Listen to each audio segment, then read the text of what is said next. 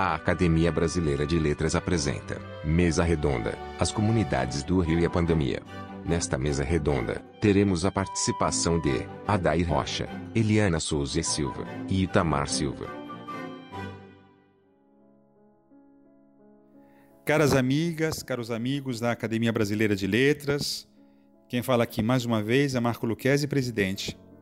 Temos hoje três personalidades: Eliana Souza Silva, Adair Rocha e Tamar Silva. Começamos pela comunidade Dona Marta, chegamos ao Complexo da Maré e tratamos, de modo geral, do lugar das comunidades hoje no Rio de Janeiro, a partir da pandemia.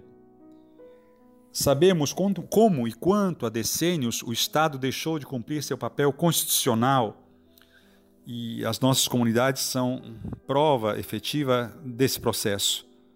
Mas, ao mesmo tempo, não se resume a comunidade a permanecer de braços cruzados, bem ao contrário. Temos visto como é complexa e fascinante a dialética, difícil, dura, mas ao mesmo tempo mostrando eh, resultados importantes daquilo que, com grande ênfase, e oportunidade, a Daí Rocha definiu como intelectuais orgânicos, ou seja, aqueles intelectuais que pensam a favela, vivem a favela, vivem na favela muitas vezes. Como é o papel desses intelectuais foi capaz de realizar uma espécie de engenharia solidária para responder aos tremendos desafios da pandemia, com todas as dificuldades sobejamente conhecidas, mas também com toda a criatividade e com toda a inteligência colocada à disposição, refletindo as potências de uma sociedade civil organizada, espelhando a forma pela qual os desafios da pandemia podem ser enfrentados. É uma espécie de capítulo de sinergia e de esperança. E com essas duas palavras, que aliás não chegam necessariamente apenas a palavras, mas são dois sentimentos de estar no mundo, com essa situação de esperança e desafio, desejo a todos um ótimo programa. Sou Adair Rocha e há 40 anos, pelo menos, é, na relação do meio acadêmico, né, da PUC do Rio de Janeiro, em seguida da UERJ, é, na relação mais direta com a comunicação comunitária e que tem uma relação direta, portanto, com favelas e periferias no, no Rio de Janeiro.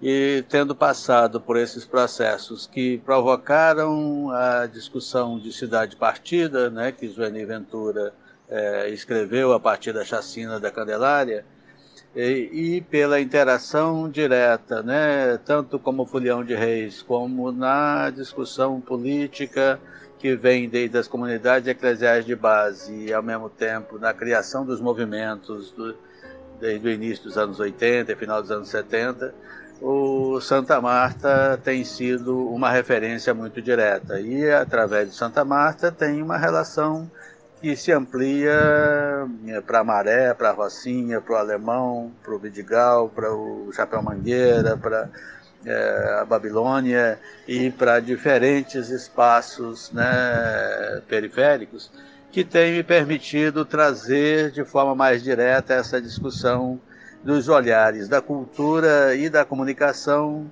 é, para a cidade multicêntrica, né? E que, que discussão é essa de centro e periferia? Que discussão é essa de é, potência né, da cidade né, como um todo e de fragilidade da cidade como um todo? Né? E claro que é, temos vivido esse processo da comunicação de jogar na a fragilidade nos espaços da cidade onde o poder público está ausente e, ao mesmo tempo, presente, mas de forma autoritária, portanto, é, repressiva né? e, e opressora, sem, sem dúvida nenhuma. É, diante disso, é, a questão que hoje está colocada, que é a da pandemia, né? E, e do prognóstico colocado, sem dúvida nenhuma, que ficou explicitado na relação é, do vírus com mostrando é, como é que a desigualdade está explícita, como é que a, a ausência do, do, Estado e, ao mesmo tempo, como é que o racismo se expressa com tanta força, é, especialmente manifestado nesse momento, não só no, no, no Brasil. Né? É, e, nesse sentido, então, para ver que inovações são essas e que formas são essas, né? onde, desde sempre, né, o prognóstico né, da forma como esse vírus atingiria as favelas e periferias, né, pelas condições sanitárias e pelas condições históricas, né, é, é extremamente devastadora, né? É, no entanto, há um, uma forma né, de não só de defesa, né, como de é, inovação desse, desse processo, onde você pode perceber, como acontece no Santa Marta, e tem toda uma pesquisa que vai ser aqui também desenvolvida nesse podcast, e na Maré, e nas diferentes espaços, onde a organização da sociedade, no seu processo histórico, né, é responsável por esse processo de é, quase que de autodefesa né, e, de autonomia da, da organização. Né. Nesse sentido, então, é que é, as duas pessoas que estão trabalhando também na composição desse podcast mais amplo, é, o Itamar do Santa Marta, né, por ser uma favela mais mediana né, para pequena na zona sul do Rio de Janeiro, e de outro lado a Eliana eh, Souza com o conjunto de favelas da, da Maré. E que processo histórico é esse, né? E como é, fica bastante claro isso porque é, eu posso citar que desde é, do início dos anos 80, né, Itamar e eu, né, o Itamar do Santa Marta, né, que vai estar explicitando a posição nesse momento, né, e eu estivemos visitando uma jovem presidente de uma associação de moradores da Nova Holanda, né, no conjunto de, de favelas da Maré, que era ali presidente, né? E, e, essa visita ela tinha o sentido de uma articulação mais ampla no sentido da autonomia e da independência dos movimentos sociais. Isto é, como é que esse movimento não vai ser cooptado pelo poder público e, ao mesmo tempo, cooptado também pelos chamados donos do morro, né? É o processo de quebrando essas amarras é, históricas. Né? E aí, claro que diante disso, a explicitação desses dois espaços, de como é que está enfrentando a pandemia, certamente é uma novidade importante para que o conjunto da sociedade possa perceber como é que essa cidade tem sido é, articulada, organizada e, ao mesmo tempo, quais as formas de quebrar com esse processo tão é, desigual né, que você tem na cidade. Portanto, é uma maneira também da gente romper com essa normalidade que fica colocada como se favela fosse uma coisa normal segundo os meios de comunicação. Né? E segundo, a cultura, né, ela, a potência da cidade, imagina se existiria carnaval sem essa cultura que foi criada a partir dessa forma que ficou de, de moradia, que não é a moradia como ela tem que ser pensada a partir das políticas públicas, mas a moradia a partir de como é que as pessoas é, se defendem e moram de toda e qualquer forma para suprir, inclusive, as exigências do mercado, as exigências é, mais amplas que a própria cidade, que a sociedade tem. Né? É, é, esse o contexto, né? a partir de onde nós vamos entender o que Itamar e, e Eliana vão estar explicitando né, a partir desse processo que eu costumo chamar de, da, da, produção dos novos intelectuais orgânicos. E isso também não é de hoje, né? isso é, vem desde a política de cotas ou do grande projeto que a própria PUC do Rio de Janeiro estabeleceu de convênios com os pré-vestibulares comunitários, né? e que aí a cidade passa a ser pensada desde a significação interna dos seus territórios.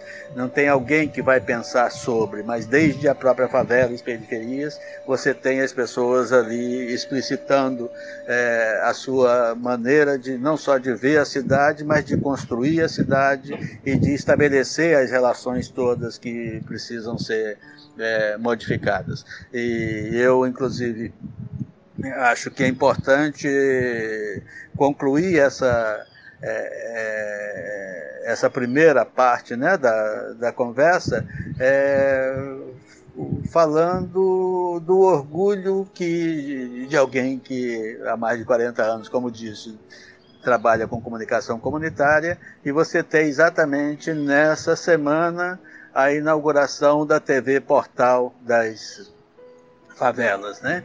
E que reúne quadros né, desses chamados intelectuais orgânicos da Maré, é, de Manguinhos, né, da Rocinha, né, e do Chapéu Mangueira, e e do Vidigal, né, e do Alemão, e de diferentes espaços da cidade, é, em que vem colocar então essa forma de comunicação que é, pode fortalecer uma outra perspectiva da autonomia né, e da independência é, no processo de comunicação. E para selar isso é, foi a entrevista com Gilberto Gil, que também por ter sido ministro e por, também pelo projeto Cultura Viva e pela forma como todos os equipamentos chegaram a cada ponto de cultura, certamente tem uma contribuição imensa para que essa comunicação fosse se é,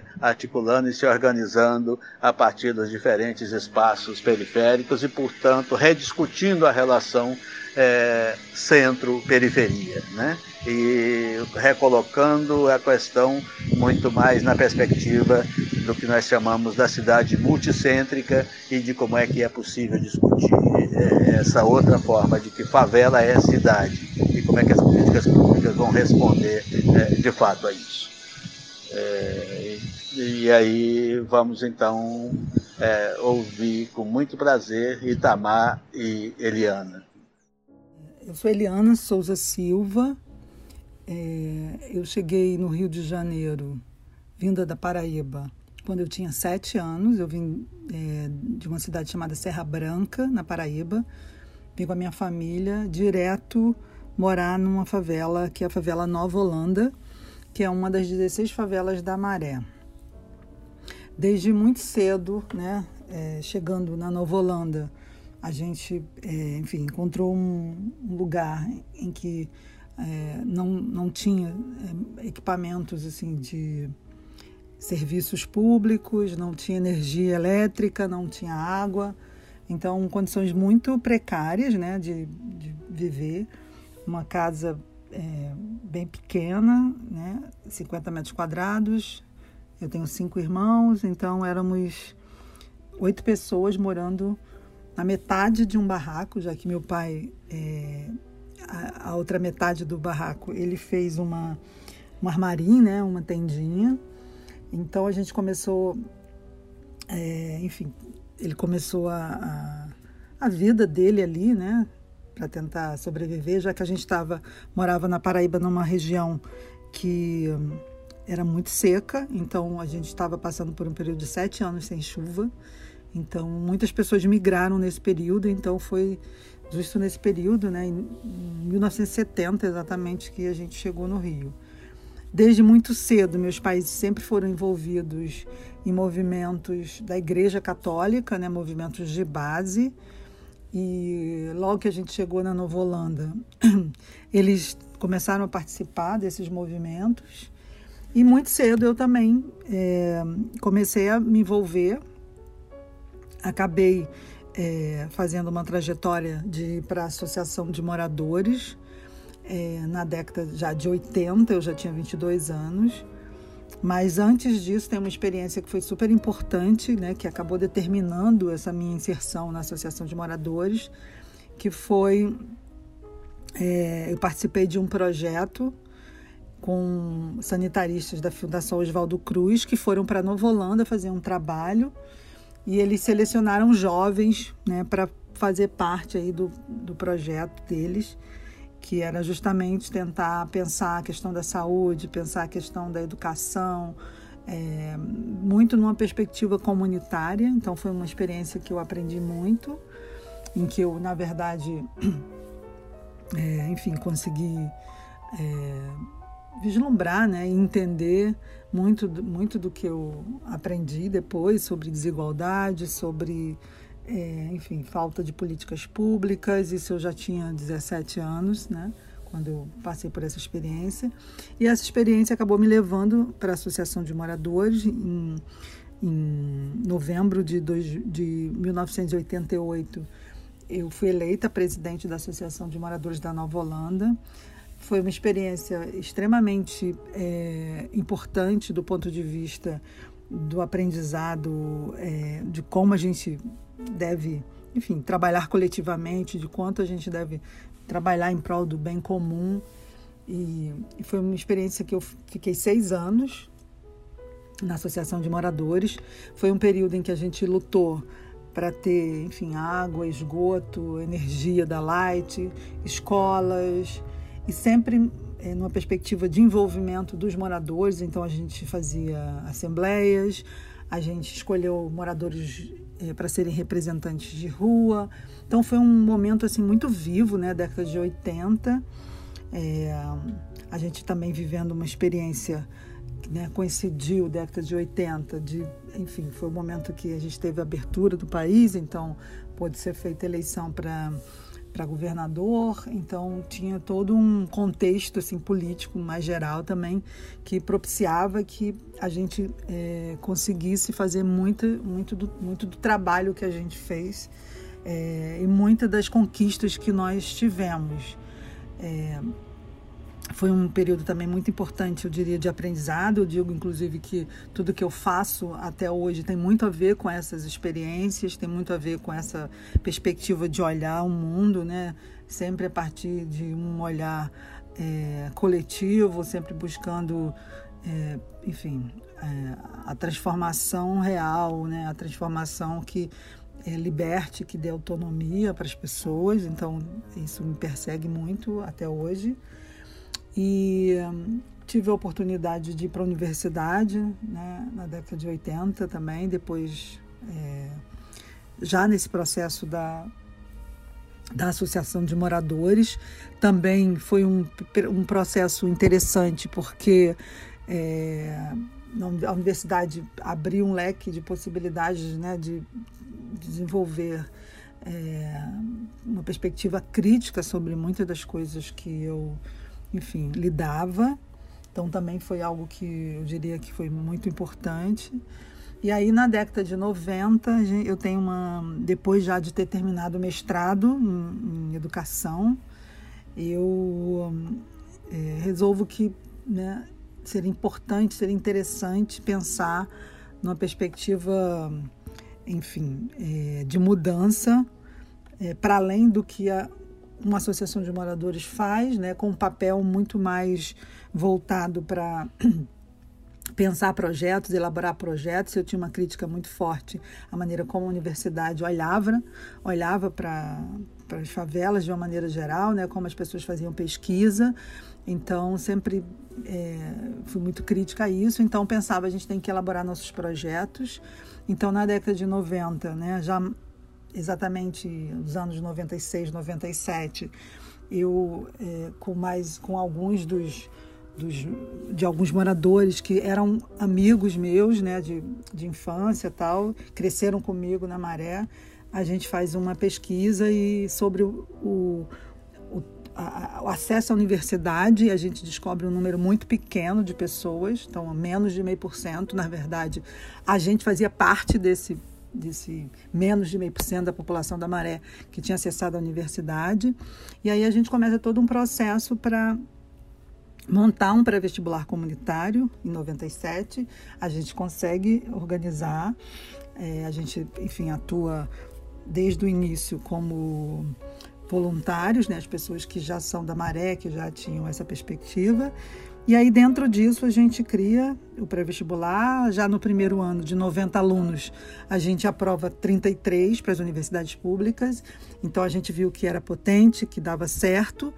E aí, de lá para cá, né, e dando um salto, né, por conta do, do tempo e sendo tentando ser objetiva, a gente com percalços e com coisas muito positivas, a gente acaba criando um movimento muito forte de fortalecimento da sociedade civil, de engajamento em muitos projetos e muitas dimensões do que, que é ser um projeto, do que de fato é, a gente pode interferir como sociedade civil. Então, esse projeto do pré-vestibular, ele, ele dá uma base né, para o entendimento do que, que é necessário a gente pensar ele é importante para mostrar a desigualdade e ele é, ele é fundante no sentido de que ele consegue, é, enfim, é, atingir mais pessoas que também se engajam nesse processo. E aí hoje a gente esse projeto ainda existe, né, de, de é, preparar pessoas para a universidade, mas ele aprofundou e a gente fez um caminho que chegamos à Redes da Maré que é uma organização que basicamente luta né, para que é, é, a gente consiga, de fato, é, pensar projetos estruturantes para a região da Maré, que é uma região que foi se tornando muito populosa, é o maior conjunto de favelas no Rio hoje, são 140 mil pessoas distribuídas em 16 favelas. E o nosso objetivo maior com esse trabalho, que vem lá desde esse período, né, é, na Associação de Moradores, é justamente pensar é, uma perspectiva de mudança estrutural, pensar projetos, iniciativas, produzir conhecimento para que a gente é, elabore projetos e, e, atue dentro de uma dinâmica de mudança estrutural. E é por isso que nesse momento da pandemia a gente é, deu uma resposta elaborada, uma resposta que vem é, de encontro a, a, todo esse processo de luta que a gente empreendeu lá desde a década de 80. Então hoje a gente tem uma dinâmica né, de uma campanha que, de enfrentamento da, da, da pandemia, que passa pela é, identificação das famílias mais pobres e aí toda uma articulação para distribuição de cestas de alimentos, kits de higiene pessoal e limpeza, passa pelo atendimento da população de rua, das pessoas que fazem uso abusivo de álcool e outras drogas, passa por, por, pela geração de renda para mulheres, é, passa por uma frente de saúde, né? Então é todo um, um conjunto de pessoas, um coletivo que vem articulando uma resposta bastante robusta e, importante para a maré nesse momento, né? E também numa perspectiva de produzindo um conhecimento sobre essa, esse momento para a gente estar tá, é, buscando, é, como sociedade civil, cobrar do poder público uma, uma, uma mudança real e, e, que, enfim, reconheça o morador da favela dentro da sua dimensão de direito como qualquer cidadão da cidade. Boa tarde, eu sou Itamar Silva, é, moro na favela de Santa Marta é, desde que nasci, há 64 anos atrás, e sou militante de favelas do Rio de Janeiro. E nessa conversa vamos falar um pouco sobre o, o, o a Covid e as favelas. Né? Eu acho que é importante é, citar que a favela de Santa Marta é uma favela de média para pequena, somos 6 mil moradores, aproximadamente 1.500 é, unidades habitacionais, e, e ela está localizada na zona sul do Rio de Janeiro. Né? A favela de Santa Marta fica em Botafogo. Então, eu acho que essa, essa questão da localização também é um dado importante para que a gente leve em consideração.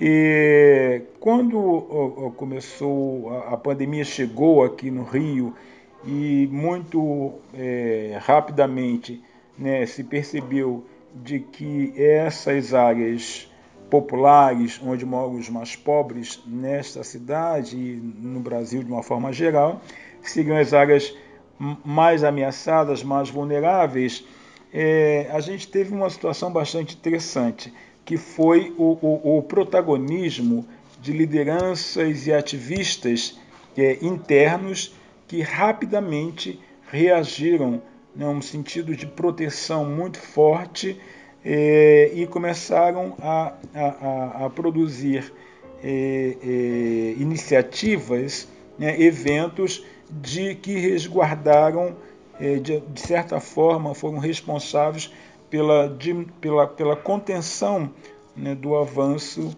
do, do, do vírus nessas favelas. Eu vou citar um caso específico aqui do Santa Marta, porque é, esta favela é, ela foi pioneira na, na, iniciativa de sanitizar a favela. Então, acho que dois moradores daqui, Tiago Firmino e Tandy, foram muito responder muito rapidamente a, a, a, a essa, essa necessidade de proteção da favela. Então, é, é, isso ganhou realmente uma dimensão bastante ampla e muito rapidamente outras favelas, outras áreas populares assumiram essa, essa iniciativa de, de sanitizar, né, um pouco detetizar, proteger as áreas comuns das, da, da, da, da, da favela, os becos e vielas, contribuindo desta forma para uma, uma, uma proteção é, dos moradores, mas não só, mas contribuindo sobretudo para chamar a atenção né, da sociedade de uma forma geral e dos gestores públicos para o que estava acontecendo nesses locais e também chamar a atenção para a existência de uma, é, de uma musculatura é, é, militante, né, é, comunitária, que estava pronta ali para é, se autodefender. Eu acho que logo em seguida, e junto a isso também, é, iniciativas de, de, de apoio às famílias, né, como a distribuição de cestas básicas, isso foi muito, eu diria, é, é, de uma forma surpreendente, eficiente e eficaz aqui na favela de Santa Marta. Eu acho que a gente teve um, um, um conjunto de, de lideranças, instituições, ativistas que muito rapidamente é, acionaram suas redes é, é, de contato e, e, e, produziram efeitos na medida em que conseguiram arrecadar né, muitos alimentos, conseguiram arrecadar mantimentos que é, foram capazes de sustentar famílias e principalmente as famílias mais vulneráveis neste período é, de pandemia em que muitos é, ou perderam seus empregos ou simplesmente é, por serem vendedores ambulantes, por serem autocomerciantes, tiveram sofreram rapidamente o impacto da pandemia sobre suas vidas. E dessa, nessa medida, as cestas básicas, o apoio com alimento é, foi fundamental. O grupo que eu participo, que é o Grupo Eco, teve também uma iniciativa muito bacana nessa linha né, de assumir um conjunto de famílias por um período mais longo, por um período de seis meses, em que a gente se comprometeu em garantir a essas 55 famílias é, uma cesta básica mensal né, de uma, é, é, com um conteúdo é, é, significativo capaz de contribuir com a manutenção é, dessa população, dessas famílias, dessas pessoas. E mais que isso, a gente pensou que é, não é só a comida, não é só o arroz, o feijão, uma farinha, o óleo, mas, sobretudo, ter algum recurso para garantir o gás, né, a compra do gás, a, a, a condição de, de, de, de, de acesso aos botijões de gás. Então, nós agregamos essa iniciativa da cesta básica um, um vale de 100 reais que é, é, tinha e tem como objetivo garantir a compra desse gás. Mas não só. O que a gente tem dito é o seguinte: o importante não é impor ao outro é, o que fazer com esse dinheiro, mas é que ele tenha a possibilidade de é, é, ter algum recurso para poder suprir demandas que não são tão, é, é, tão explícitas para a gente. Então, nesse sentido, eu acho que esse é um diálogo bastante interessante e está sendo uma experiência em que a gente está podendo compartilhar é, com outras iniciativas aqui no Santa Marta. Junto a isso, eu acho que todo o processo de é, estímulo né, e, e, e, colocar nas mãos do mora, dos moradores máscaras e álcool em gel é, também é, tem sido um fator é, definitivo. E a gente pode dizer na distribuição de mais de 10 mil máscaras é, ao longo aqui do, desse período de, de cinco meses aqui no Santa Marta e muita, muito, muita quantidade de álcool em gel também. Né? É, paralelo a isso, ficamos pensando um pouco todo esse tema discussão sobre as mortes. E, e, e muito se fala né, um pouco do, do, número elevado de mortes nas áreas populares, a ameaça, a vulnerabilidade desse, desse, é, desse segmento. Então, nós é, é, aqui começamos no Santa Marta, uma, é, é, fizemos uma pesquisa para identificar as mortes ocorridas na favela de fevereiro a junho de 2020, tentando pegar esse período mais intenso da pandemia aqui dentro e a gente foi identificando quantos foram os mortos nesse período e de que tinham morrido. E foi bastante interessante porque isso nos permitiu e tem nos permitido é, é, é, entender a dinâmica da doença aqui nesta favela. Por que, que se morre menos aqui do que é, numa favela da Zona Oeste? Então, qual, qual, é o diferencial? A questão geográfica, ser uma favela de Zona Sul, com mais acesso, é, por exemplo, a, a, aos equipamentos é, é, públicos de saúde, é, por não ter que utilizar, por exemplo, trens ou ônibus é, com, com, mais frequência de que uma população que tem que se deslocar da Zona Oeste para o centro da cidade para os seus empregos, isso faz a diferença. Então, são discussões, debates que a gente está podendo fazer a partir é, desse levantamento. É, falando um pouco do Santa Marta, mas essa, é, essa história e essa dinâmica de protagonismo é, comunitário não é, um, não é um, um, privilégio desta favela, mas eu acho que essa é uma marca das favelas do Rio de Janeiro, não só do Rio de Janeiro, mas acompanhamos também toda a dinâmica de São Paulo. Eu acho que é uma, é uma, foi uma resposta dos movimentos populares, das áreas populares, é, a, pra, pra, principalmente para os gestores públicos, pouco evidenciando a ausência é, do, dos gestores públicos, do poder público, principalmente nessa área da saúde, em que aqui no Rio de Janeiro foi muito fragilizada né, pela, pela, pela, pela mudança nas clínicas das famílias que estavam mais próximas das favelas, é, pela não atuação, não, não ação propositiva é, da prefeitura ou do Estado nessas áreas de favela.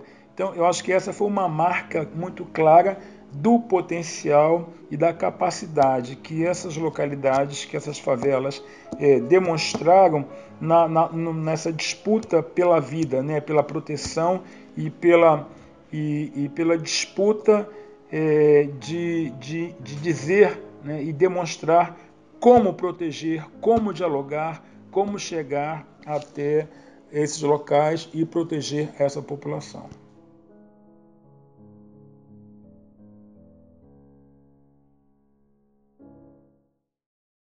Acompanhe nosso podcast semanal, lançado todas as quartas-feiras durante a quarentena.